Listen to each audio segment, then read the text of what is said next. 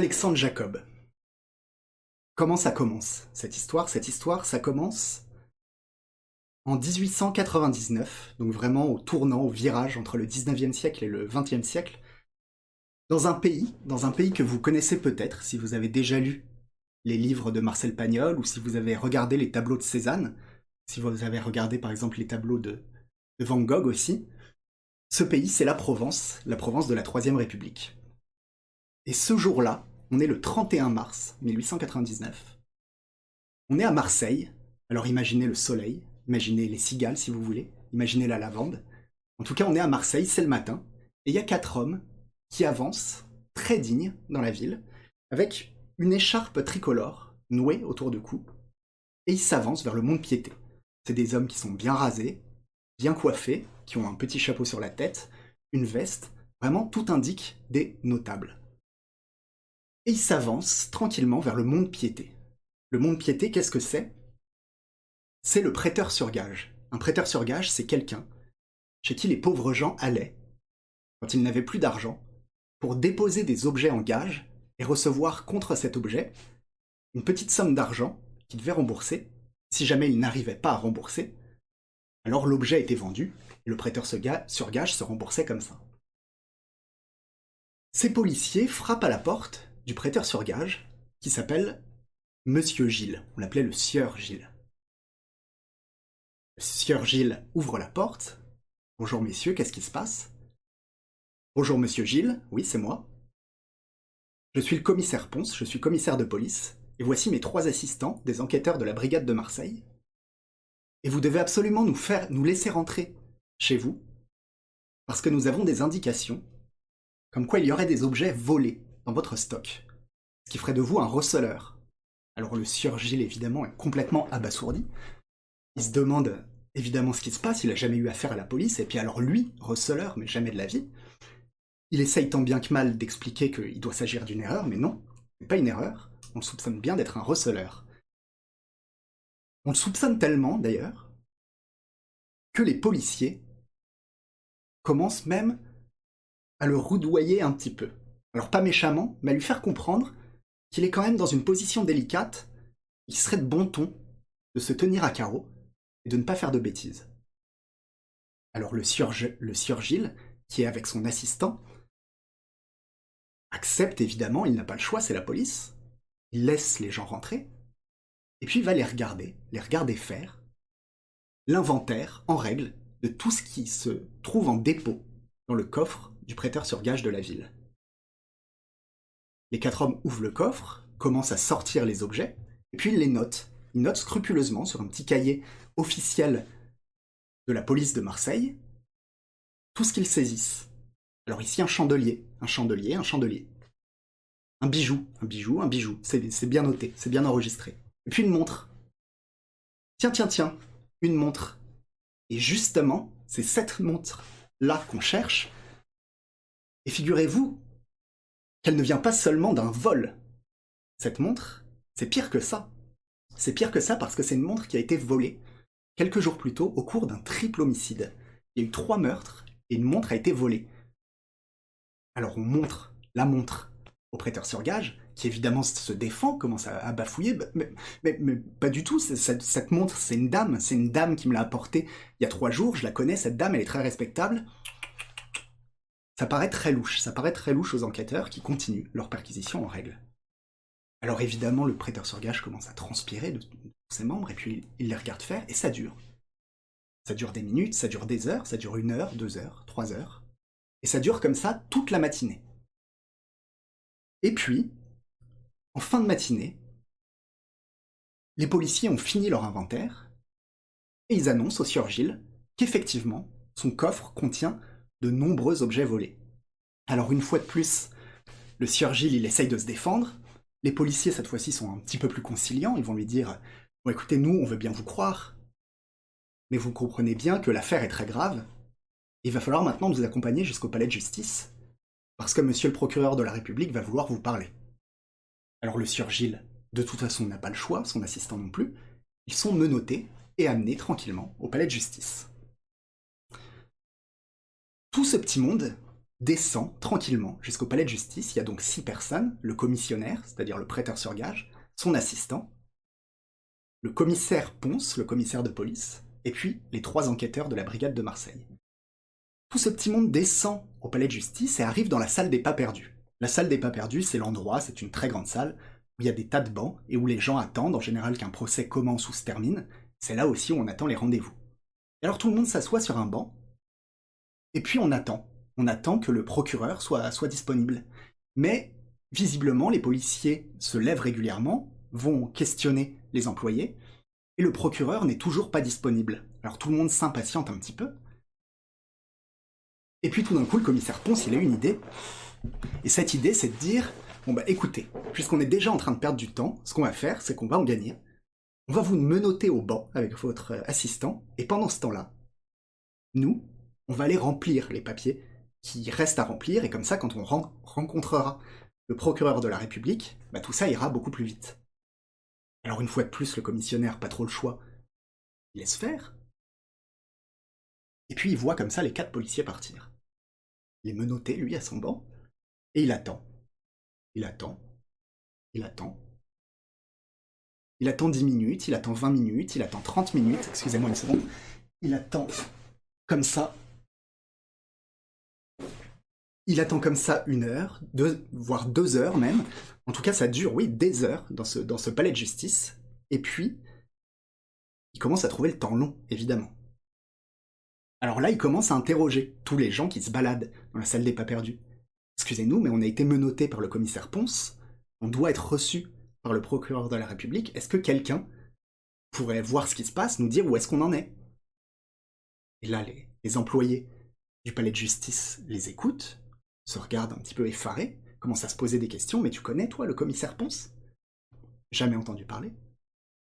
Évidemment, le commissaire Ponce n'existe pas, les policiers n'ont jamais existé. Et là, tout le monde comprend que le prêteur sur gage, bah, il vient de se faire rouler, il vient de se faire voler. Alors là, branle-bas de combat, évidemment, dans le palais de justice. On commence à courir partout. On envoie des policiers aux quatre coins de la ville, mais sauf que ça fait plusieurs heures déjà, et on le saura plus tard, là les policiers ne le savent pas, mais on le saura plus tard. À ce moment-là, Alexandre Jacob, parce que c'est bien lui, évidemment, avec des complices, ils sont déjà à 7 dans l'Hérault, c'est-à-dire déjà très très loin, ils seront jamais rattrapés. Alors cette histoire, je l'ai dit, c'est Alexandre Jacob, qui ne jouait pas le commissaire Ponce, qui jouait un de ses assistants, mais par contre il jouait dans une pièce qu'il avait écrite lui-même, et qu'il a interprétée avec brio, comme ses trois acolytes d'ailleurs.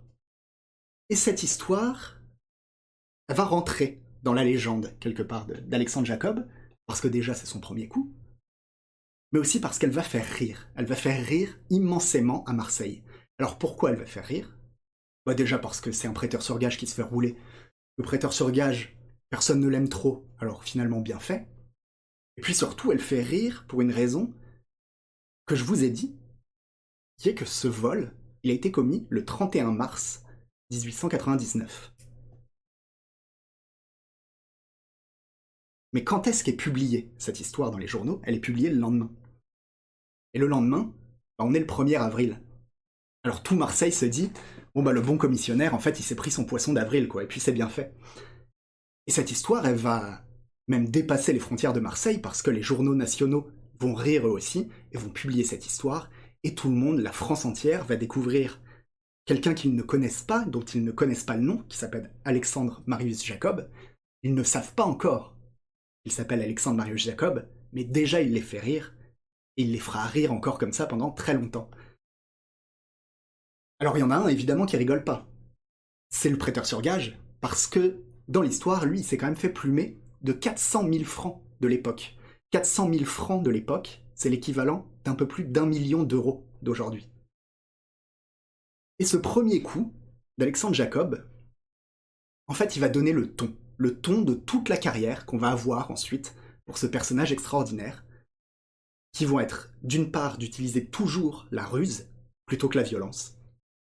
Deuxièmement, de faire preuve d'humour. Il y aura, on le verra, c'est quelqu'un qui a énormément d'humour. Il en aura dans ses cambriolages, et puis il en aura aussi surtout énormément au moment de son procès, comme vous le verrez.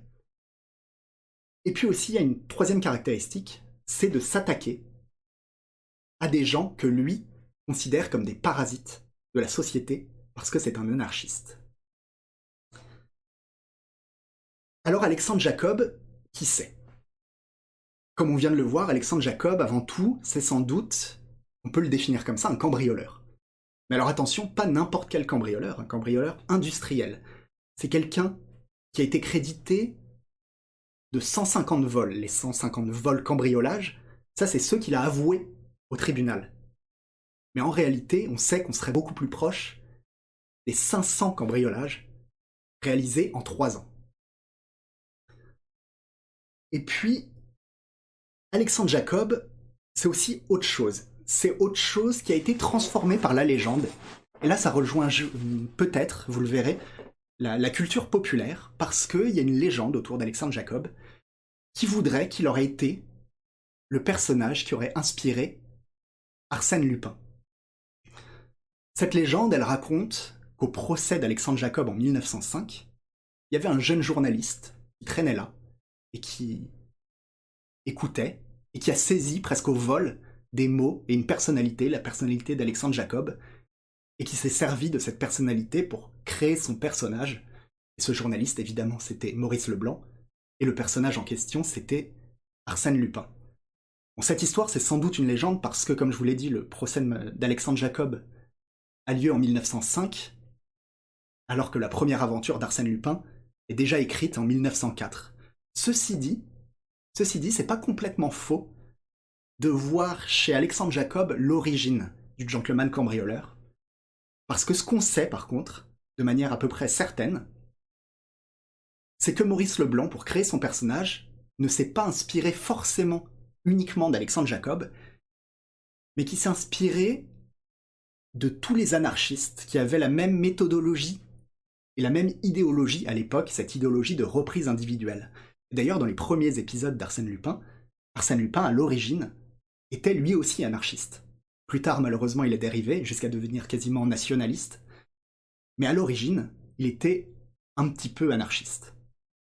Et donc, alors là, je tire peut-être un petit peu le fil un peu loin, mais on pourrait voir tous les dérivés d'Arsène Lupin, parce qu'on sait que c'est un personnage qui a eu une, carrière immense. D'ailleurs, peut-être que les, s'il y a des gens plutôt jeunes qui regardent ce stream, peut-être que Arsène Lupin, ça, leur dit rien du tout. Mais on le retrouve encore à toutes les sauces, et il n'y a pas si longtemps, si vous avez joué par exemple, j'en profite parce qu'on est sur une chaîne de jeux vidéo, si vous avez joué par exemple à Persona 5, la persona du héros, elle est directement inspirée d'Arsène Lupin. Comme ça, ce, ce, ce personnage du voleur au grand cœur avec du bagou, de toute façon, c'est un personnage qu'on va retrouver partout, y compris dans les jeux vidéo. D'ailleurs, souvent dans les jeux vidéo japonais, les RPG japonais, il y a beaucoup de personnages comme ça. Visiblement, ils ont beaucoup, ils aiment beaucoup ce, genre de personnage. Mais ceci dit, il y a peut-être, c'est peut-être aussi une erreur. C'est peut-être aussi une erreur d'associer Alexandre Jacob Arsène Lupin, et en général, les gens qui s'intéressent vraiment l'histoire d'Alexandre Jacob sont très ennuyés par cette légende d'Arsène Lupin parce qu'il y a quand même une immense, une immense différence entre Alexandre Jacob et Arsène Lupin. C'est que je l'ai dit, Arsène Lupin, il était, c'est vrai, un petit peu anarchiste, un petit peu anarchiste à ses débuts. Mais attention, parce que Arsène Lupin, c'est un anarchiste individualiste. Et on sent bien que l'anarchisme chez lui, c'est plus pour maquiller son goût du cambriolage qu'il est anarchiste. J'ai dit au tout début qu'Alexandre Jacob c'était avant tout un cambrioleur. Mais je suis pas sûr que ce soit si vrai que ça. Parce que sans doute qu'Alexandre Jacob, avant d'être un cambrioleur, et plus important que ça, c'est un anarchiste. Et que ce n'est pas parce qu'il cambriole qu'il est anarchiste, c'est parce qu'il est anarchiste qu'il cambriole. Ceci dit, évidemment, on retrouvera des caractéristiques communes entre Arsène Lupin et Alexandre Jacob, qui sont notamment le fait d'avoir une éthique, un dégoût de la violence, et une manière de faire qui rime souvent avec tout simplement la classe. Alors comment ça commence Pour commencer, ça va peut-être être un petit peu long, mais il faut que je vous donne un petit peu de contexte. Parce que on ne comprend pas l'histoire d'Alexandre Jacob si on ne comprend pas dans quel contexte elle a lieu. un contexte très très particulier. Parce qu'Alexandre Jacob, il est né en 1879 dans la ville de Marseille. Et à l'époque, Marseille est une ville extrêmement pauvre. Alors pauvre par rapport à aujourd'hui, oui, mais pas pauvre forcément par rapport au reste de la France, parce que c'est toute la France qui est pauvre. Et ça peut paraître peut-être étonnant, parce que cette époque, par exemple, on la qualifie de belle époque, on la regarde avec nostalgie, et pour cause, elle est venue juste avant la Première Guerre mondiale. Alors face à la boucherie de la Première Guerre mondiale, évidemment que l'époque qui était avant était belle. Mais en fait, pour la plupart des gens, cette époque, elle était extrêmement laide. Si vous lisez Piketty aujourd'hui, et même si vous n'aimez pas les idées de Piketty, c'est pas, c'est pas l'important, il suffit de regarder les chiffres, les statistiques, pour constater qu'il n'y a jamais eu, dans l'histoire de l'Occident, un tel écart de richesse entre les riches et les pauvres. Les riches n'ont jamais été aussi riches qu'à cette époque-là, et les pauvres n'ont jamais été aussi pauvres. Et la misère, elle était partout. Alexandre Jacob, quand il naît, en 1879 à Marseille, cette année-là, il y a trois suicides par jour à Marseille, des suicides de pauvres gens qui peuvent plus se nourrir et qu'on enterre dans des boîtes en sapin sous des pierres qui n'ont même pas de nom. 1879 aussi, ça fait à peu près 8 ans, 9 ans, que la Troisième République a été décidée. Et dès le début, la Troisième République, ça a été une histoire de lutte, parce que ça a commencé quasiment un an après, avec la Commune de Paris. Et la Commune de Paris, ça a été vraiment le rendez-vous frontal, la lutte des classes frontale entre des pauvres gens qui souhaitaient mettre en place une véritable république, avec ce que contient le mot, et en face des Versaillais d'une république bourgeoise, ils les ont massacrés, mais littéralement massacrés pendant la semaine sanglante, qui fait suite à la Commune de Paris, où ça a été 30 000 Parisiens qui ont été fusillés. Fusillés, et certains, leur crime, c'était juste d'avoir été là au mauvais endroit, au mauvais moment. Alors c'est vrai que la violence était des deux côtés. Ceci dit, on voit que le rapport de force était d'une inégalité criante. Et puis cette Troisième République, encore une fois, tout ce que je vous dis, vous allez, vous allez voir que ça a une importance dans, dans l'histoire d'Alexandre Jacob. Que cette Troisième République, elle est née dans un climat social tendu, ça, ça s'exprime aussi par le fait que, en 1864, à Londres, il y a eu la première internationale des travailleurs. Et là aussi, pour la bourgeoisie, c'était un signe. C'est le signe qu'il est en train de se passer quelque chose et que, que plus rien ne va être comme avant et qu'il va falloir défendre presque le fusil à la main, ses privilèges. Et puis enfin, une dernière histoire qui permet de, saisir un petit peu le contexte de l'époque, et qui explique pourquoi Alexandre Jacob est devenu anarchiste. C'est qu'en 1881, donc Alexandre Jacob avait deux ans, pour la première fois en France, c'est quelque chose qu'on a importé des États-Unis. Les travailleurs décident que le 1er mai sera une journée chômée, qui servira à lutter pour leurs droits. Et ce jour-là, pour la première fois, en France, on fête le 1er mai, et à Fourmi, dans le nord, près des mines, il y a des manifestants qui manifestent pacifiquement et qui réclament la journée de 8 heures de travail. Et les patrons prennent peur. Ils font appel à l'armée. Et ce jour-là, l'armée tire, tire dans le tas. Et en 45 secondes, il y a 9 morts et des dizaines, voire des centaines de blessés. Alors vous voyez bien qu'on est vraiment dans un terrain social qui est propice à l'explosion évidemment, dans ce terrain, sur ce terreau, l'anarchisme fait des émules. Il y a de plus en plus de gens qui se tournent vers l'anarchisme. Alors l'anarchisme, c'est quoi? Bah, C'est le grand mot, c'est le grand mot à l'époque.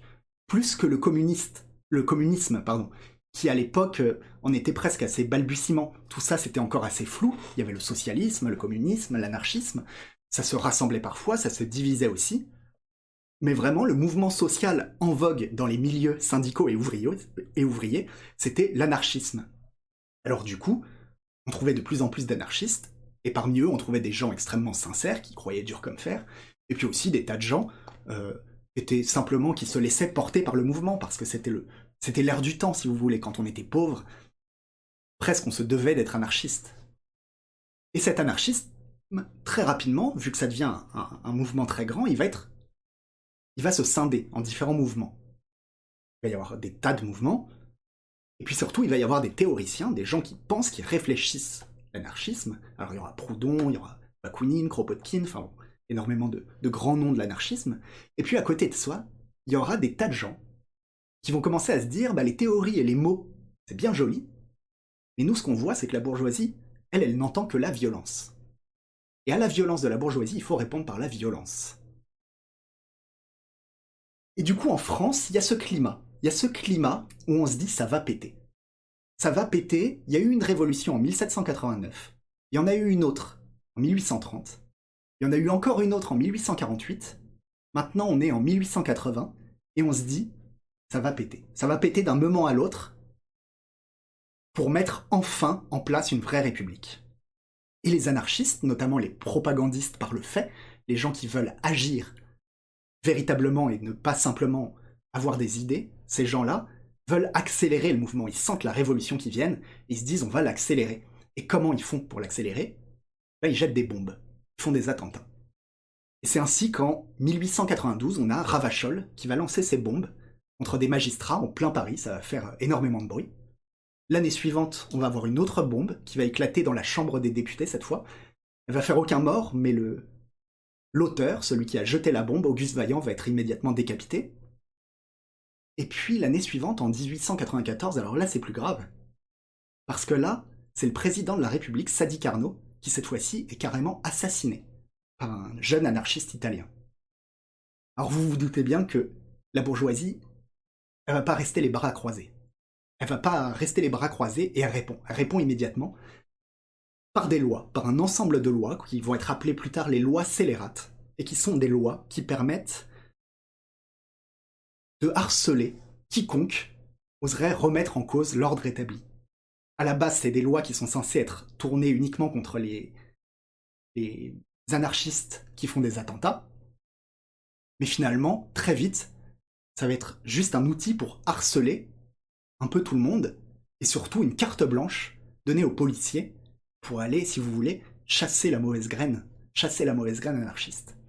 Et ces lois scélérates, elles vont avoir un impact immense dans la vie d'Alexandre Jacob, et c'est pour ça que je vous raconte tout ça, parce que je pense que s'il n'y avait pas eu les lois scélérates, sans doute, sans doute qu'il n'y aurait jamais eu d'Alexandre Jacob.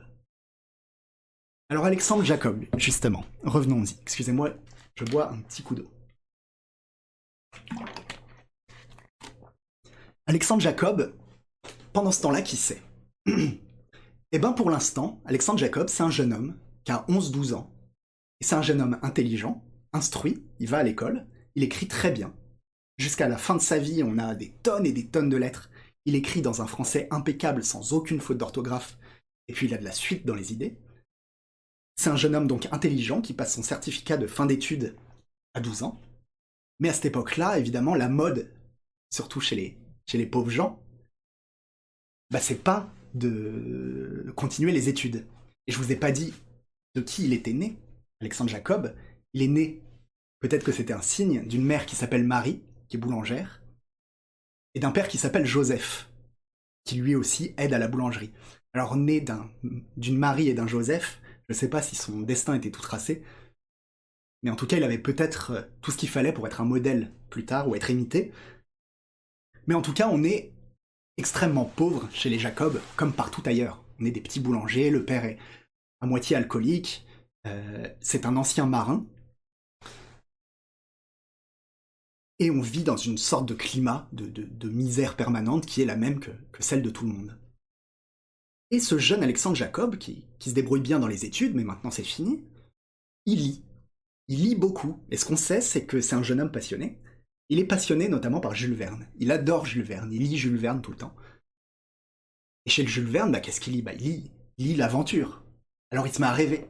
Il se met à rêver, il se voit lui aussi marin, en train de respirer l'air du grand large, en train de parcourir toutes les mers du globe. Il en parle à son père, son père essaye, qui a été marin essaye de le dissuader, ça marche pas trop.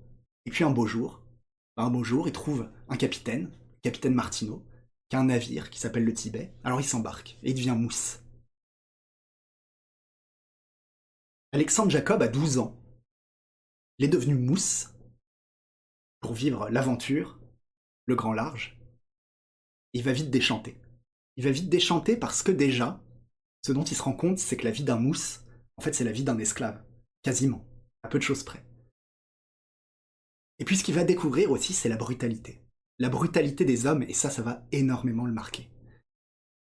Il va voir cette brutalité partout. Il va le voir chez les matelots qui sont avec lui sur le même bateau. Il va la voir dans les pays qu'il visite. Il va aller en Australie, il va aller en Chine, je crois bien. Et puis partout, surtout, il va voir cette violence, et puis il va voir la misère. Il va voir que la misère qu'il a connue lui à Marseille, c'est la même à Paris, évidemment, mais c'est aussi la même à Shanghai, et puis c'est la même à Bangkok, et c'est la même à Sydney. Cette misère, elle est partout. Alors cette misère, cette révolte qu'il a en lui, et puis cette violence qu'il supporte plus, ça va le pousser à déserter. Il va déserter et là il va s'engager à nouveau sur plusieurs bateaux et il va finir par atterrir sur un bateau pirate. Il va devenir pirate. Et on s'imagine peut-être que cet Alexandre Jacob, qui avait lu Jules Verne, avait peut-être lu aussi Stevenson ou Daniel Defoe, et donc que quand il entendait le mot pirate, il entendait la grande piraterie du XVIIe siècle. Et c'est vrai que pendant l'âge d'or de la piraterie, les pirates étaient des sortes d'anarchistes qui ne disaient pas leur nom. Il y avait vraiment un esprit de camaraderie. Il y avait de la libération d'esclaves. Les, les, pirates libéraient les esclaves. Et puis il y avait un partage équitable du butin. Bref, il y avait une vraie solidarité. Et peut-être que c'est ça qui l'a, qui l'a amené vers les pirates, cet Alexandre Jacob. Mais alors encore une fois, encore une fois, il va déchanter. Il va déchanter salement. Parce que la piraterie au XIXe siècle, bah, c'est pas la piraterie du XVIIe siècle, évidemment. C'est pas la camaraderie qui va voir, c'est pas le rhum, c'est pas la musique qui va voir, c'est les massacres, c'est les viols, c'est la traite des êtres humains, et puis c'est des tueries, des tueries perpétrées par ses, par ses compagnons. Alors voilà. Alexandre Jacob, il est dégoûté. Il est dégoûté maintenant, il a 16 ans. Il décide de s'enfuir une fois de plus. Et cette fois-ci, il revient à Marseille. Il revient à Marseille, et la bourlingue, c'est fini. Ce sera fini pour toujours. Il naviguera plus jamais, ça l'a dégoûté. Mais quand il rentre à Marseille, il va tirer un, un, bilan de ses voyages. Et ce bilan, il le livrera lors de son procès. Moi, j'aime bien, j'aime beaucoup cette phrase qu'il dit pendant son procès. Il dit simplement J'ai vu le monde, il n'est pas beau. Et je crois que cette phrase l'exprime bien à quel point Alexandre Jacob était profondément, quand il avait déjà 15-16 ans, un révolté. Il était révolté évidemment contre la misère, il était révolté contre la violence, mais je pense aussi qu'il était révolté contre le monde. Il faisait partie de ces gens qui pensent qu'on peut changer le monde en agissant. C'est ce qu'il va faire. Excusez-moi une petite seconde. Je regarde juste les messages en fait pour voir s'il y a quelqu'un, euh, vu que je regarde pas le chat, si jamais il y a quelqu'un qui me. Si le, le micro marche plus par exemple. Alors le voici à Marseille. Il a 16 ans. Il a décidé de changer le monde. Mais c'est bien joli de changer le monde, mais maintenant, pour commencer, il faudrait peut-être travailler. Travailler et gagner sa vie. Alors c'est ce qu'il va faire. Il va commencer à faire différents petits boulots. Il va devenir apprenti typographe par exemple. Il va devenir aussi pharmacien. Et c'est au cours de tous ces petits boulots qu'il va commencer à rencontrer des collègues. Des collègues qui vont l'initier progressivement à la doctrine de l'anarchisme, à, à la, doctrine des libertaires. Et très très vite, Alexandre Jacob, il va être extrêmement séduit. Peut-être qu'il avait déjà entendu parler avant, vaguement, de ce que c'était l'anarchisme, mais là il devient lui-même un militant, un militant anarchiste qui va euh, discuter énormément, qui va euh, écrire un petit peu, qui va lire évidemment énormément, et puis surtout il va se, déplacer de ville en ville, il va aller rencontrer les ouvriers, il va essayer de convertir des gens à la cause de l'anarchisme, il va écouter aussi les discours, il va écouter les critiques qu'on lui fait, parce que c'est pas un mouton, c'est pas quelqu'un euh, qui a trouvé le nouveau truc à la mode et qui est persuadé qu'il a raison. Vraiment, il écoute ce qu'on lui dit et il bâtit comme ça, progressivement, une véritable théorie, une théorie, vous le verrez, simple, assez simple hein, dans, ses idées, mais terriblement efficace. Et vous le verrez pendant son procès que sa rhétorique, elle est, vraiment très efficace. quoi. Mais alors c'est là qu'on revient au climat social dont je vous ai parlé au début.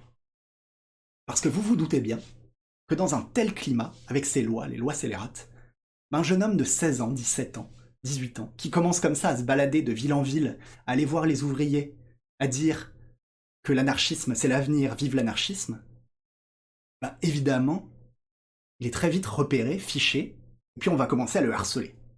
alors comment on le harcèle? Eh ben c'est à chaque fois qu'il trouve un travail, on va envoyer des policiers chez l'employeur qui vont dire à l'employeur, monsieur, ce jeune homme-là que vous venez d'embaucher, c'est un anarchiste. Alors faites très attention à ça, parce que c'est de la mauvaise graine. Il va finir forcément par vous voler quelque chose. Et puis, s'il vous vole rien, de toute façon, il vous amènera des histoires, alors il faut le renvoyer. effectivement, effectivement, tous les employeurs, parfois à regret, le renvoient. il ne peut pas garder un travail plus de, plus de quelques semaines, parce qu'à chaque fois, il est chassé.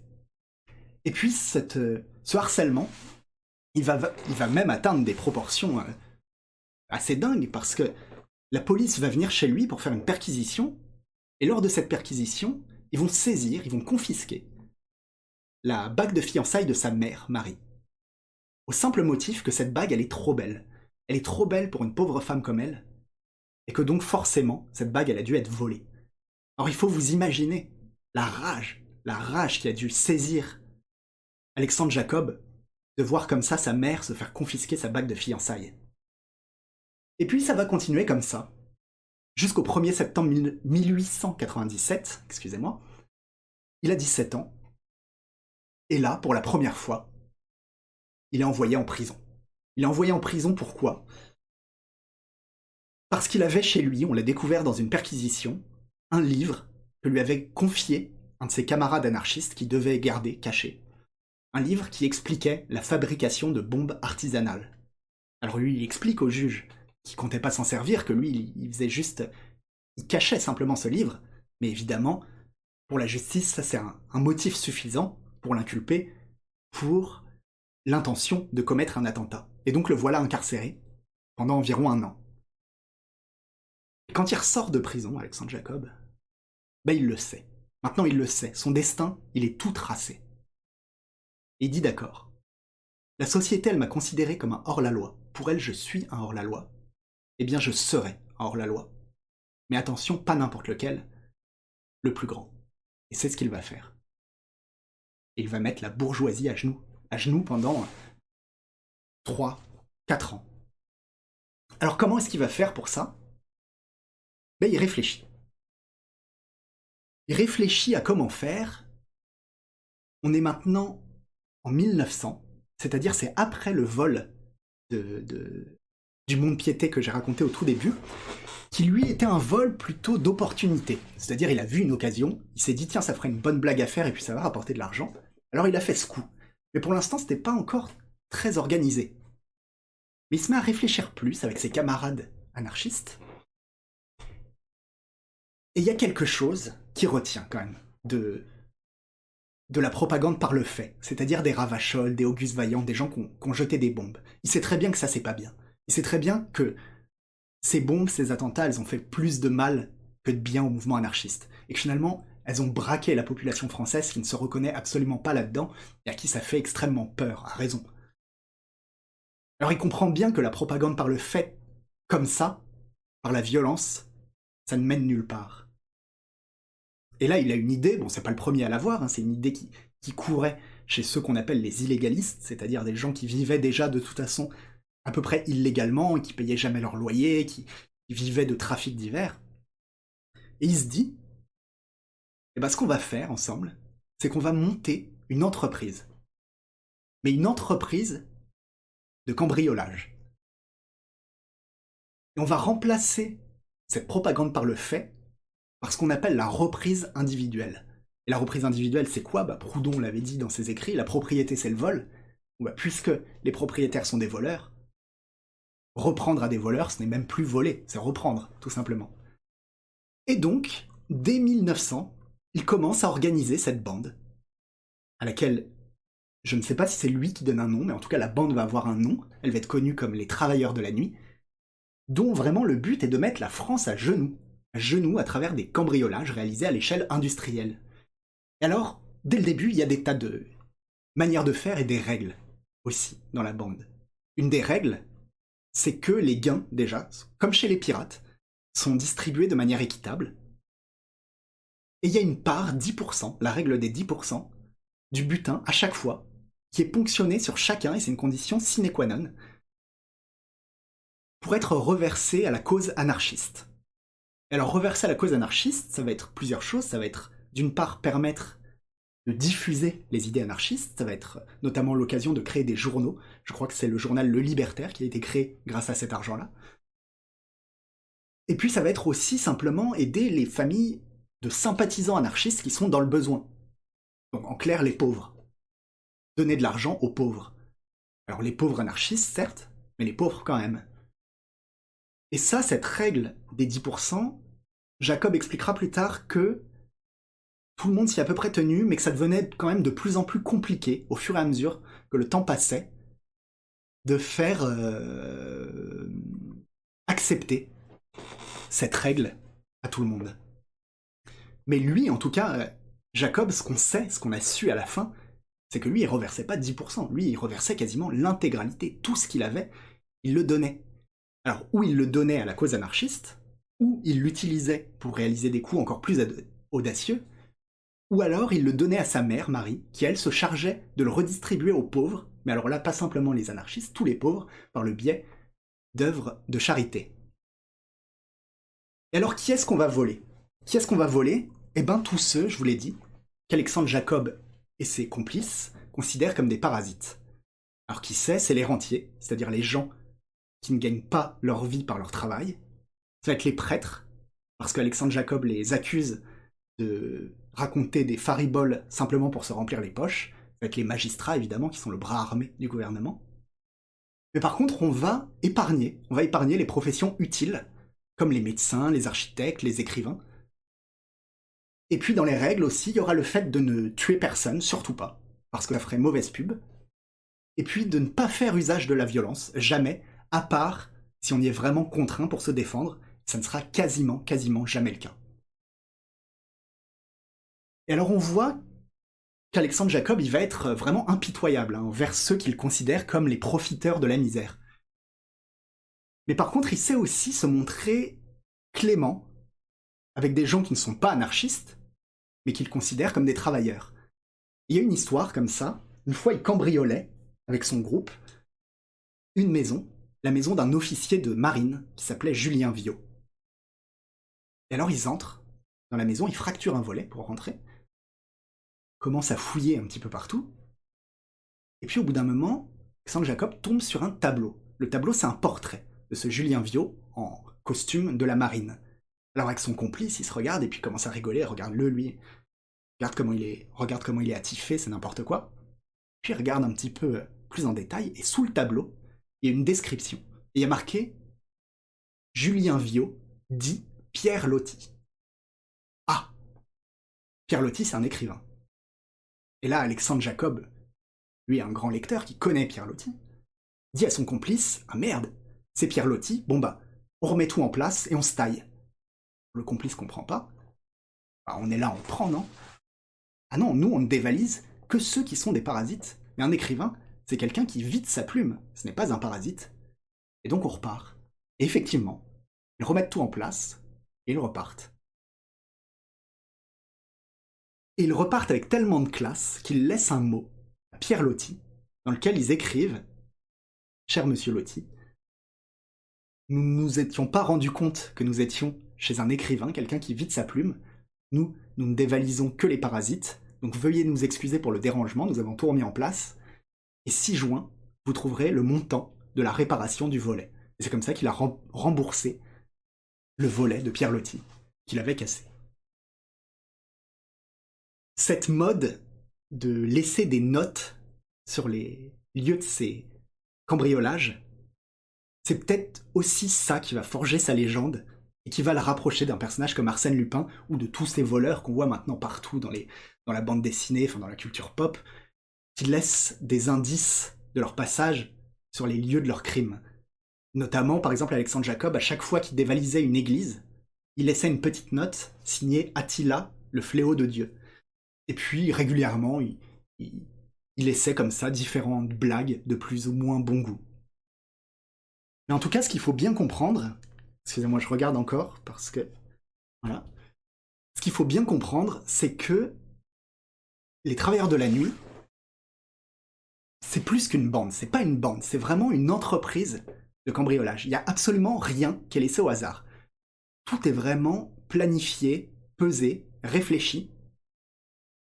Et c'est organisé autour d'un noyau, un noyau dur d'anarchistes qui sont entre une trentaine et une quarantaine, ça va bouger un petit peu, auxquels s'ajoutent des dizaines d'autres anarchistes qui vont être là pour le coup beaucoup plus épisodiques, qui eux-mêmes peuvent compter sur un réseau de tous les anarchistes de France en fait.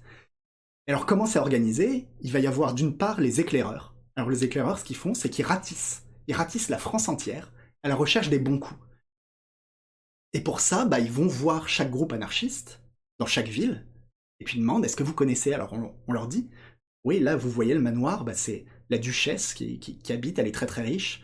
Moi je sais que le prêtre, il ferme mal l'église en général et qu'on peut rentrer par ce côté-là. Bref, ils accumulent comme ça des tas de, des tas d'indices, et puis ils vont commencer à les regarder un petit peu à droite à gauche, les endroits qu'on leur a indiqués, ils repèrent les lieux, ils suivent les habitants, et puis ensuite ils envoient un télégramme ou une lettre à Paris, à Alexandre Jacob, et là Alexandre Jacob va se charger de mettre en place le plan parfait, avec euh, vraiment une analyse précise des lieux et de la manière dont on, va partir en cas de repli, comment ça va se passer exactement.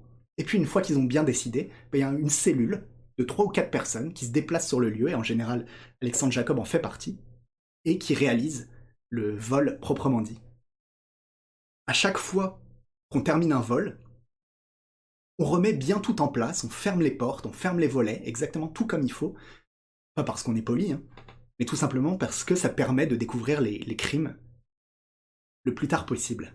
Et alors, pour commettre ces cambriolages, on invente des tas de techniques. Par exemple, la technique de la feuille, qui visiblement ne se faisait pas avant. Bon, ça c'est assez simple. C'est que quand on indiquait aux éclaireurs une demeure fréquentée par une famille riche, bah, ils allaient voir, ils filaient les habitants, ils regardaient quand est-ce qu'ils étaient là, quand est-ce qu'ils n'étaient pas là, et puis une fois qu'ils avaient découvert à quel moment ils n'étaient pas là, si par exemple les propriétaires s'en allaient pendant une semaine ou deux semaines, et eh ben les anarchistes allaient mettre un bout de feuille sur le haut de la porte, et puis revenaient deux jours plus tard pour voir si le, la porte avait été ouverte et donc la feuille était tombée, et comme ça, ça leur permettait de savoir si le lieu était vraiment inoccupé ou pas. Et puis une autre technique, qui pour le coup est plus originale, c'était la technique du crapaud. C'était d'avoir à disposition des crapauds qui coassent en permanence, sauf quand ils voient des gens, quand ils voient des êtres humains. C'est un mécanisme de défense du crapaud de ces crapauds-là en tout cas, qui arrêtent de coasser dès qu'ils voient des gens. Alors ce qu'on faisait, c'est qu'on planifiait le cambriolage, on mettait des crapauds dans la rue, on les entendait coasser, on rentrait dans la maison, on commençait le vol, et tant que les crapauds coassaient, eh ben on savait qu'il n'y avait aucune, aucun risque de se faire prendre. Et puis quand le crapaud arrêtait de coasser, bah là on savait qu'il y avait quelqu'un dans la rue, alors vite on ne faisait plus aucun bruit et on se cachait. Et puis dans les innovations, aussi, ils vont se servir de tout ce que permet leur époque, et notamment du train.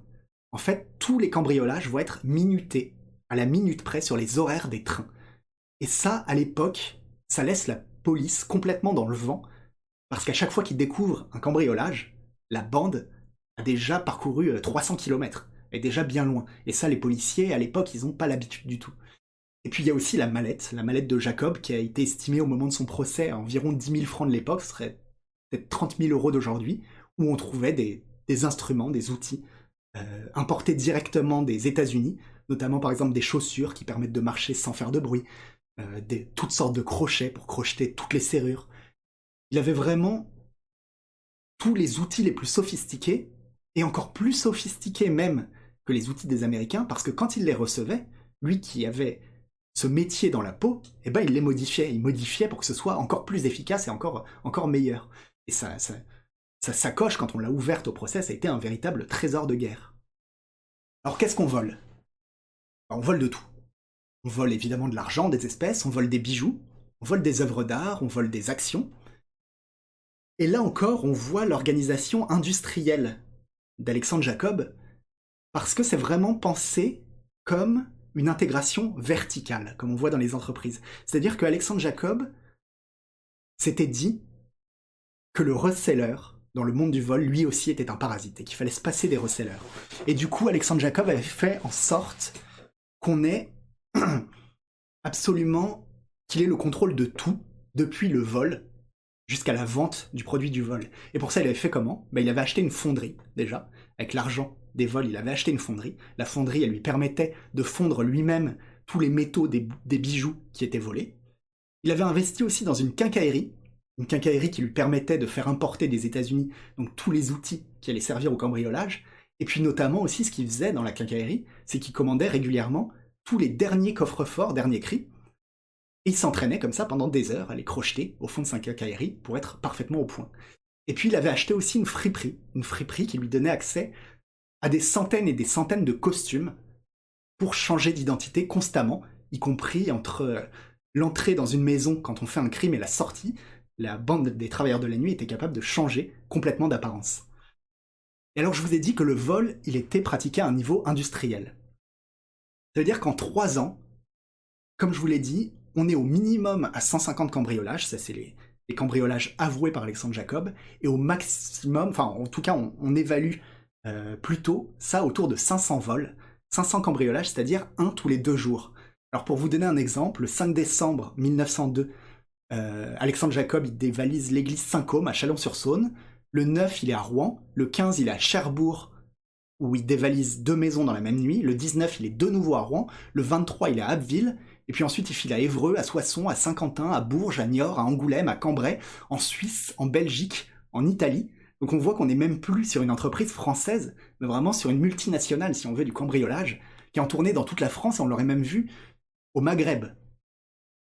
Alors parmi ces vols, évidemment, tous les vols ne sont pas, euh, n'ont pas l'audace de celui de du monde piété à Marseille. La plupart des vols, c'est simplement bah, tellement bien préparé qu'il n'y a pas à avoir d'audace. Il suffit de s'introduire quand les gens ne sont pas là, de faire les choses bien, et puis de repartir avec le butin. Et c'est ce qui se passe en général.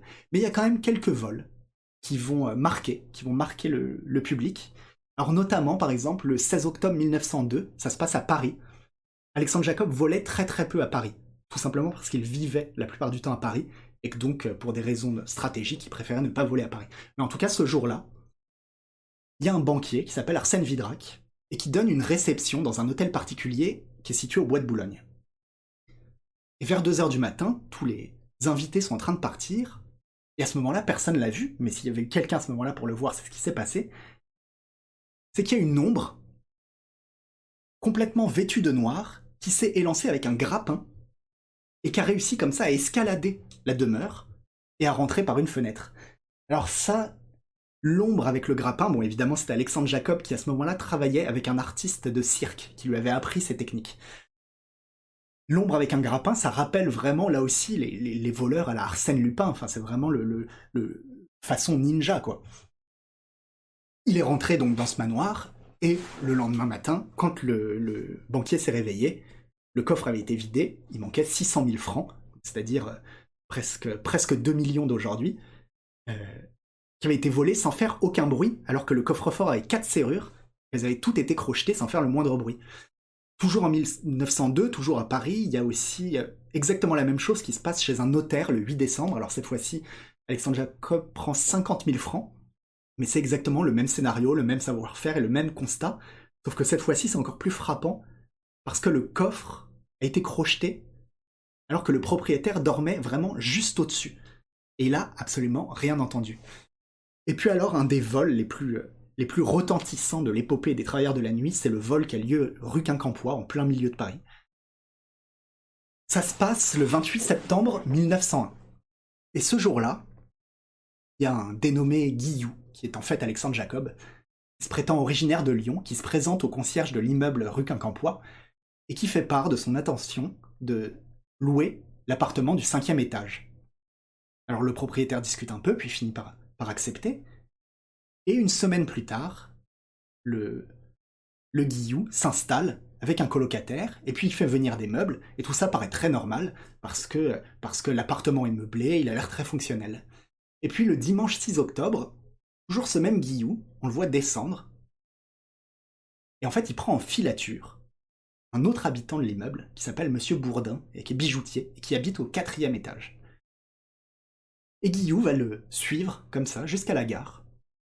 Jusqu'à la gare pour s'assurer que le monsieur Bourdin il prend bien son train pour aller passer quelques jours à la campagne comme il a, comme il a l'habitude de faire.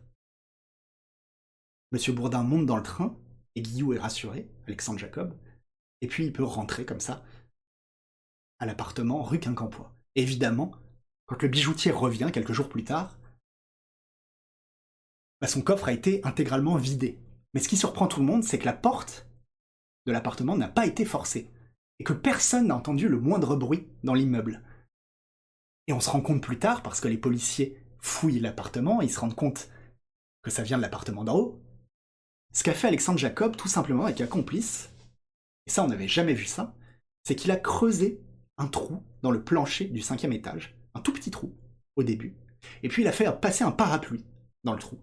Une fois que le parapluie était passé dans le trou, il a ouvert le parapluie, et ça lui a permis de continuer de creuser en faisant en sorte que les gravats ne fassent pas de bruit en tombant par terre, parce qu'ils tombaient dans le parapluie.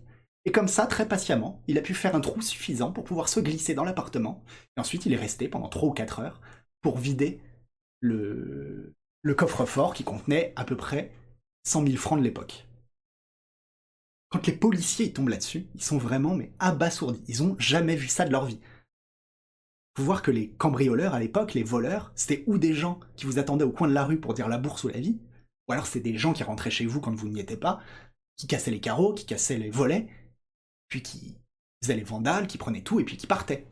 Et puis parfois ils se faisaient prendre. Mais alors là, on se rend compte qu'il a quand même fallu louer un appartement, le meubler. Donc avoir des moyens, préparer son coup. Il fallait avoir des complices, il fallait avoir de la technique, il fallait avoir du sang-froid. Enfin vraiment, les, policiers sont abasourdis, abasourdis par, la, par le niveau de professionnalisme qu'ils constatent. Si vous voulez, ça annonce un petit peu des casses comme on va avoir plus tard, le casse de Spaggiari en, en 76, sans armes ni haine ni violence, bah c'est un peu, ça préfigure un petit peu ça. Et ça va durer trois ans. Ça va durer trois ans comme ça, pendant lesquels ils vont sillonner toute la France, et pendant lesquels la police va rester mais vraiment dans un flou, dans un flou le plus complet.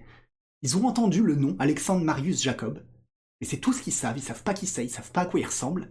Tous les témoins donnent des descriptions différentes, on commence même à lui prêter des pouvoirs surnaturels. Il y a des témoins qui disent je l'ai vu hier, il était à Strasbourg. Et puis il y en a un autre qui dit mais non, hier à la même heure, il était à Toulouse.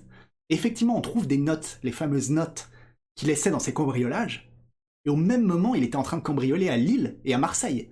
Et on trouve les notes, et les notes sont toutes les deux signées de sa main. Alors les policiers enragent, évidemment. Ils comprennent pas. Ils comprennent pas comment peut faire Alexandre Jacob, et surtout il y a personne, ils trouvent personne, et ça c'est le plus étonnant peut-être, ils trouvent personne pour le dénoncer. ce qu'on saura plus tard, c'est que Alexandre Jacob, en réalité, tout simplement, il changeait d'appartement constamment à Paris, il vivait avec sa compagne qui s'appelle Rose, il vivait aussi avec sa mère, avec qui il aurait une relation très fusionnelle, et lui-même vivait une vie extrêmement pauvre, en fait. Et c'est peut-être quelque chose qui le différencie immensément d'Arsène Lupin, c'est que c'est quelqu'un qui avait vraiment pas le goût du luxe. Il mangeait tous les jours la même soupe un peu infâme, et il vivait dans, dans des appartements tout petits, et tout ce qu'il gagnait, il le redonnait, parce que lui, tout ce qu'il faisait, c'était vraiment pour la cause. Et alors on raconte aussi, mais alors ça, est-ce que c'est une légende, est-ce que c'est vrai? Honnêtement, les deux sont possibles qui serait même payé le luxe, pendant cette époque où il sillonnait la France, de devenir comédien le temps d'une pièce de théâtre jouée à Paris et qu'il aurait foulé les planches dans une pièce qui a eu du succès qui s'appelle Quo Vadis, dans laquelle il aurait joué un personnage. Et vu son talent pour le déguisement et pour la comédie, bah, on se doute que ça a dû être un très bon comédien. Mais alors évidemment, à trois ans d'une existence aussi éprouvante, aussi bien physiquement que psychiquement, parce qu'on se doute bien que c'est une vie à être toujours sur le qui-vive, pourchassé par la police, à être inquiet chaque jour de savoir qui va me dénoncer. Ça épuise, ça fatigue. Et cette fatigue, un beau jour, elle mène à un manque de vigilance. Et ce manque de vigilance, bah, il suffit aussi, ce même jour, d'un peu de, de malchance pour que ça aboutisse à une arrestation. Et l'arrestation d'Alexandre Jacob, les gens qui s'intéressent à l'histoire d'Alexandre Jacob, ils appellent ça le drame de Pont-Rémy. Alors ça se passe le 21 avril 1903. Et ce jour-là, on a Alexandre Jacob et deux complices, Félix Bourg et Pélissard, qui veulent dévaliser une maison, la maison de la veuve Thilolois. Mais ils sentent qu'ils sont pas en veine ce soir-là. Ils rentrent dans la maison, ils regardent dehors, et là ils se rendent compte qu'effectivement ils ont été repérés par un voisin, un voisin qui est en train de courir vers le commissariat. Alors ni une ni deux, ils mettent les gaules, ils partent dans la campagne. Mais là, c'est là qu'on voit peut-être que la fatigue se faisait sentir parce que ça ne ressemble pas à Alexandre Jacob. Mais ils n'avaient pas vraiment de plan de repli. Ils se retrouvent un petit peu perdus, ils errent dans la campagne et finissent par tomber sur une voie de chemin de fer, alors ils la suivent. Et comme ça, ça va les mener à une gare. Ils arrivent à la gare, mais pas de chance, il est 2 heures du matin. Et le dernier train est déjà parti, il va falloir attendre le matin. Alors ils attendent toute, euh, toute la nuit, dans la gare. Et puis au petit matin, le train finalement arrive. Ils vont monter dedans, mais la porte s'ouvre, et elle s'ouvre en fait sur une patrouille de policiers, qui ont été appelés pour enquêter sur le cambriolage justement de la veille. Les policiers descendent du train, les regardent et comprennent immédiatement à qui ils ont affaire, et tout de suite, ça tourne à la bagarre.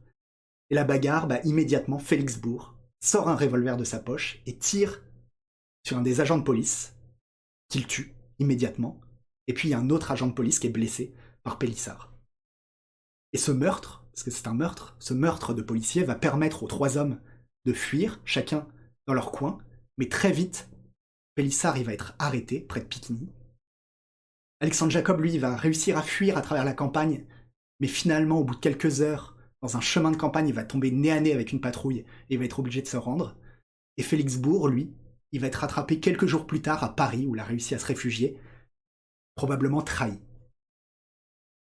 Et avec l'arrestation d'Alexandre Jacob, en fait, ce sont les travailleurs de la nuit qui vont disparaître.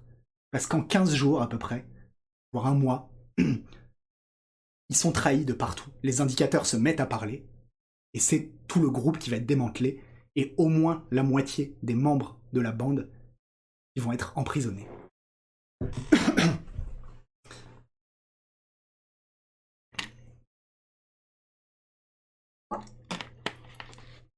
Mais ceci dit, l'arrestation d'Alexandre Jacob, est-ce que c'est la fin de l'histoire d'Alexandre Jacob? Bah pas vraiment. Pas vraiment, parce que la bourgeoisie va avoir une très mauvaise surprise. La très mauvaise surprise, c'est le procès. Le procès d'Alexandre Jacob, qui commence à Amiens en 1905, après un an et demi d'instruction. Au procès, il y a des journalistes du monde entier, vraiment du monde entier, qui sont venus voir cette bande qu'on a décrit un peu partout, comme des tueurs d'hommes, on l'appelle la bande sinistre, la bande à Jacob, comme il y aura plus tard la bande à Bono. C'est vraiment...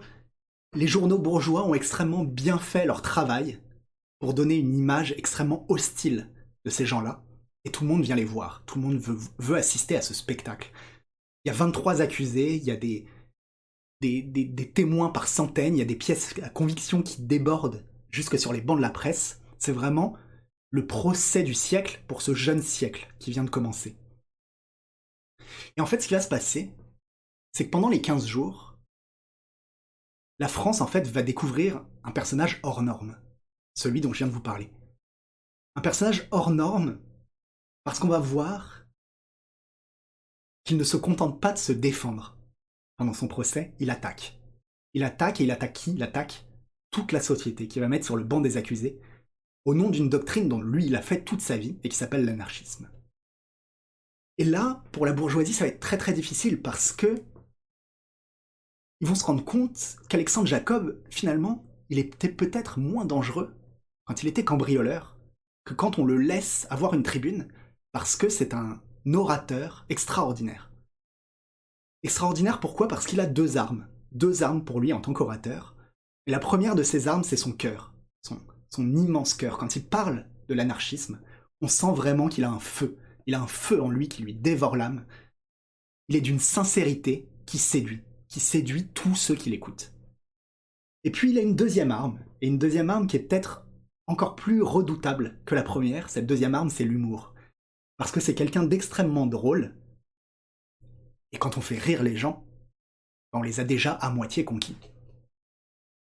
Alors la bourgeoisie se demande si elle n'a pas fait une bêtise. Et pour vous donner une idée un petit peu de ses traits d'humour, bah, j'en ai noté quelques-uns. Alors par exemple, au cours du procès, il y a un, homme qui a appelé à témoigner, un homme qui s'est fait voler des choses par Alexandre Jacob. Et on lui demande ce qu'il s'est fait voler. Il décrit tout, et puis à un moment il dit Je me suis fait aussi voler des, actions, j'avais beaucoup d'actions, ils me les ont volées. Alors Alexandre Jacob se lève et demande D'accord, monsieur, mais est-ce qu'on peut savoir combien valaient ces actions? Et l'homme répond Ces actions, elles valaient 1200 francs. Moi, je les avais achetées 1200 francs. Et là, Alexandre Jacob lui dit Alors, excusez-moi, monsieur, et dans ce cas-là, le voleur, il n'est pas devant vous. Le voleur, c'est celui qui vous les a vendues. Parce que moi, je les ai regardées, ces actions, elles valaient rien, alors je les ai brûlées. Alors évidemment, ça fait un petit peu rigoler tout le monde. On a aussi, dans le même ordre d'idées, un homme qui se plaint que parmi tous les objets qu'on lui a pris, il y avait une théière en vermeil. Et là, Alexandre Jacob, encore une fois, le corrige immédiatement et lui dit Ah non, excusez-moi, c'était pas du vermeil, c'était du cuivre doré. Alors sans doute qu'on vous l'a vendu comme étant du vermeil, mais vous savez, les marchands sont tellement des voleurs. Alors évidemment, encore une fois, ce voleur qui se permet de traiter tout le monde de voleur, ça fait, ça fait rigoler tout le monde.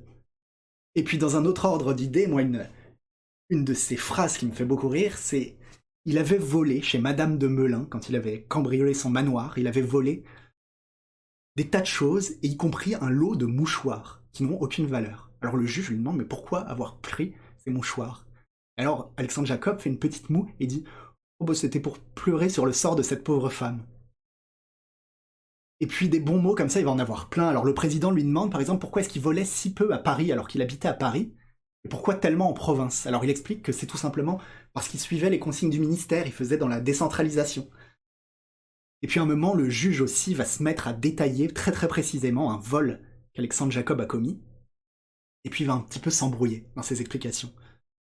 Alors Alexandre Jacob va le reprendre immédiatement et va lui dire Excusez-moi, monsieur le juge, vous, vous faites erreur. Alors pour envoyer les gens à l'échafaud ou au bagne, je dis pas vous êtes compétent. Mais alors en matière de cambriolage, excusez-moi de vous dire que vous ne comprenez rien. C'est pas à moi que vous allez apprendre le métier. On lui demande aussi une autre fois pourquoi est-ce que dans un de ses cambriolages, il avait volé chez un avocat un diplôme du barreau qui ne servait à rien. Alors du tac, il répond évidemment bah, Je préparais déjà ma défense.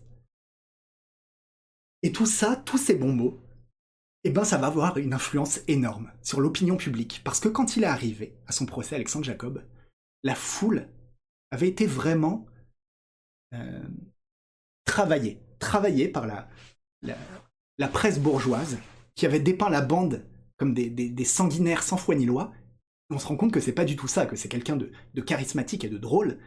Et surtout, même la presse bourgeoise, qui ne raffole pas du personnage, elle peut pas s'empêcher d'écrire les bons mots dans les articles, parce que c'est trop drôle. C'est trop drôle, alors il faut les écrire, tant pis, c'est la presse. Et évidemment, bah, ces bons mots, ils sont reproduits partout, et ça fait rire tout le monde. Et du coup, en dehors du tribunal, quand Alexandre Jacob était arrivé, on entendait au bagne, à mort, à mort. Et là, de plus en plus, au fur et à mesure que les jours passent, on entend Vive l'anarchie, Vive l'anarchie Et puis, quand on lui laisse l'occasion de s'exprimer, eh ben on se rend compte que Alexandre Jacob, c'est aussi quelqu'un qui a des idées, qui a des idées bien en place et qui sait les défendre.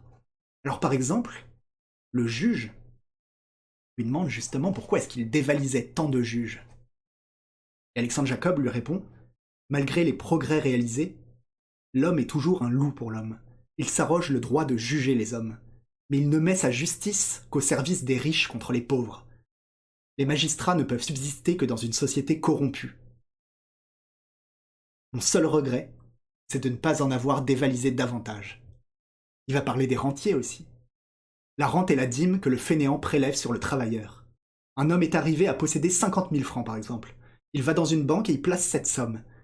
Dans un an, il revient et non seulement il retrouve ses 50 000 francs, mais encore ceux-ci augmentés de 3 000 francs, Qu'a fait cet homme? Quelle dépense de force a-t-il fourni? Rien, aucune.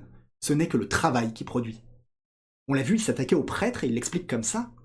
Il dit sous prétexte de procurer les délices du monde futur avec des histoires pour les enfants, ils amassent des richesses. Chez tous ceux que j'ai cambriolés, j'ai trouvé des coffres, et croyez-moi, ils ne contenaient pas des harengs. Et enfin, sur les militaires, de tous les fléaux qui dominent les hommes, la guerre est le plus funeste. Si j'ai choisi les militaires comme ennemis, c'est que je les considère comme des assassins. Alors on découvre cet Alexandre Jacob qui commence à séduire tout le monde, qui est intelligent, qui est drôle. Mais on va découvrir autre chose aussi. On va découvrir que les gens qui le suivaient, la bande des travailleurs de la nuit, bah, c'est pas simplement des ouvriers au service de Jacob. C'est eux aussi des gens qui sont très intelligents et qui sont pas là par hasard. Ils ont réfléchi eux aussi énormément à ce qu'était l'anarchisme, aux raisons de leurs actions. Et ils ont des raisons, ils ont des, arguments à faire valoir. Alors par exemple, on va trouver Jacques, ah, on va trouver Jacques Sautarel, un des complices de Jacob, qui dira Que penser de tous les oisifs qui s'arrogent un droit de naissance à ne rien faire, et de toutes ces bouches dévorantes que doivent nourrir le paysan, l'éleveur et l'ouvrier Ou Pélissard, le Pélissard qu'on avait vu lors du drame de, Pont-Rémy Qu'est-ce que le vol commis par un prolétaire Une reprise légitime de possession? Et de plus en plus, dehors, eh ben on entend vive l'anarchisme. Et même, on commence à entendre chanter l'international. Il y a des incidents qui, qui éclatent quotidiennement. Il y a la troupe qui entoure le tribunal qui se sent de plus en plus menacé. Alors les juges, les juges vont recourir à une astuce. Et cette astuce, c'est que le onzième jour, ils vont profiter d'un incident d'audience, et c'est vrai qu'il y en avait beaucoup, pour dire, bah, puisque c'est comme ça, on exclut les accusés du tribunal, et on les jugera sans qu'ils ne soient là. Et c'est ce qui va se passer. Le procès va se terminer sans que les accusés ne soient présents pour se défendre. Et évidemment, dans de telles conditions, bah, il va avancer tranquillement vers sa fin. Et ainsi, le 22 mars, après 11 heures de délibération du jury, Alexandre Jacob va être condamné au bagne à perpétuité, tout comme Félix Bourg. Il va y avoir huit prévenus acquittés. Et puis, pour les autres, on a des peines qui s'échelonnent entre 5 et 20 ans de réclusion. Rose, la petite amie d'Alexandre Jacob, est condamnée à 5 ans de prison. Marie, la mère d'Alexandre Jacob, est condamnée à 5 ans de prison. Alors évidemment, le verdict, il va provoquer encore de nouveaux troubles autour du tribunal, mais finalement ça va être vite réglé, et puis peu à peu tout le monde va oublier et retourner à ses occupations. Alors quand même, quelques mots, quelques mots sur la fin de vie de Jacob, parce qu'il y a encore quelque chose à dire quand même. C'est qu'effectivement, Alexandre Jacob, il va partir au bagne. Il va partir au bagne en Guyane pour la perpétuité, mais il va rester finalement que 18 ans.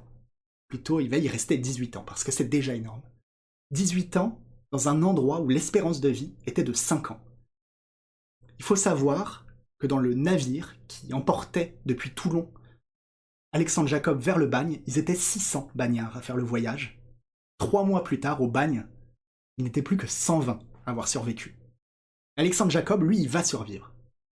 Il va survivre pendant 18 ans en réalisant un nouvel exploit. Et ce nouvel exploit, c'est de ne pas changer. De ne pas changer, de ne pas devenir alcoolique, ce qui était le, cas de la plupart des gens qu'on envoyait au bagne. Il ne va jamais être violent. Il va continuer, patiemment, à se cultiver, comme il l'a toujours fait, à apprendre des milliers de choses en autodidacte. Dès qu'il aura l'occasion de saisir un livre, il le lira, il apprendra ce qu'il y a dedans. Il va comme ça continuer de devenir un homme meilleur. Et puis il va se lier d'amitié aussi avec des gens, et notamment il va se lier d'amitié avec un docteur, un docteur qui s'appelle Louis Rousseau, qui est médecin au bagne et qui mène une campagne dans la presse pour faire comprendre aux Français ce qui est véritablement en train de se passer au bagne. Et puis il va rencontrer quelqu'un d'autre. Ce quelqu'un d'autre, c'est un journaliste extrêmement célèbre. Vous le connaissez peut-être pour son prix, c'est le prix Albert Londres. Ce journaliste, donc, c'est Albert Londres. Albert Londres, qui est en train de faire une série de reportages sur le bagne une série de reportages qui vont tellement frapper l'opinion publique qui vont aboutir à l'abolition du bagne en 1938. Mais pour l'instant, Alexandre Jacob, il est toujours au bagne, et peut-être plus que Louis Rousseau, peut-être sans doute plus qu'Albert Londres, la personne qui aura fait le plus pour lui, bah, c'est sa mère, c'est Marie. Parce que je l'ai dit, Marie et Alexandre, ils avaient vraiment un lien fusionnel. Et cette mère, elle va faire quelques années de prison, et puis elle va sortir. Et là, elle va tout faire, elle va se démener. Elle va remuer ciel et terre pour essayer de faire en sorte que quelqu'un ait pitié de son fils. Elle va se lier à tous les journalistes de France, à tous les magistrats, à tous les hommes politiques, pour essayer partout de convaincre quelqu'un de faire quelque chose pour son fils. Et puis évidemment, elle va lui envoyer des milliers de lettres, elle va l'aider à tenir comme ça, à rester un homme, et ça va aboutir. Ça va aboutir en 1927 par quelqu'un qui va avoir pitié de, cette histoire d'Alexandre Jacob et qui va décider de transformer sa peine de bagne en une peine de réclusion à faire en métropole dans la prison de Fresnes. Et ainsi, en 1927, Alexandre Jacob revient en France, où il va être incarcéré à Fresnes, puis libéré quelques années plus tard. Une fois libre, Alexandre Jacob va s'installer à Reuilly, dans l'Indre. Et c'est dans ce village qu'on trouve encore sa tombe aujourd'hui, et aussi une impasse. Une impasse qui porte son nom, l'impasse Alexandre Marius Jacob. Et je pense que, je ne sais pas si c'est unique, en tout cas je suis certain que c'est extrêmement rare d'avoir un nom de rue donné à un cambrioleur. Et puis en Inde, en Indre, pardon, il va devenir marchand ambulant, il va se lier d'amitié avec les forains, il se sent très proche de leur mode de vie, alors il devient ami avec tous les forains, et il volera plus jamais. Sauf une fois. Une fois, et l'histoire elle est racontée par un journaliste du Canard enchaîné dans la biographie, dans une des biographies d'Alexandre Jacob, qui raconte Avant de se lancer dans le commerce, toutefois, il éprouve le besoin d'accomplir un geste symbolique. À Fresnes, il a lu dans la veillée des chaumières la description d'une vieille maison, vers la Loire, dont le heurtoir de la porte d'entrée serait en or. Ce détail l'agace, c'est de la provocation. Toute affaire cessante, il se rend dans la ville en question, vérifie la qualité du métal avec une pierre de touche, et remplace l'objet par un autre de même apparence, il s'est fait fabriquer sur mesure. Cette petite rapine le rassure sur lui-même. Il n'est pas un vieillard. L'œil, la main, le sang-froid sont toujours aussi vifs. Il a encore assez de force en lui pour éventuellement braver l'autorité. C'est tout ce qu'il voulait savoir. Il ne volera plus jamais. La route, les foires, la campagne. Une vie d'homme libre commence pour lui. Alors certes, Alexandre Jacob, il ne cambriolera plus jamais, mais par contre, il restera anarchiste, jusqu'à la fin de ses jours. Et notamment en 1936, on sait qu'il a rejoint les anarchistes en Espagne pour les aider pendant la guerre civile. On ne sait pas exactement quel a été son rôle pendant cette guerre d'Espagne, mais on sait qu'il en est revenu déçu, déçu de cette expérience anarchiste. Alors il va vivre, comme ça, dans le Berry. Jusqu'à sa mort en 1954. On le décrit comme quelqu'un d'extrêmement joyeux, qui passait son temps à rire, à chanter, à danser. Il était vraiment heureux. Et il vivait entouré, entouré d'amis, même si parfois il était regardé un petit peu bizarrement par les habitants de la commune, parce qu'il n'avait pas cessé ses, ses excentricités. Notamment, il avait demandé au maire de la commune une carte d'électeur pour son chien, au motif qu'il n'a jamais menti, jamais été ivre, il n'y a guère d'électeurs dans le département dont on peut en dire autant. Mais à part ça, il s'intègre facilement.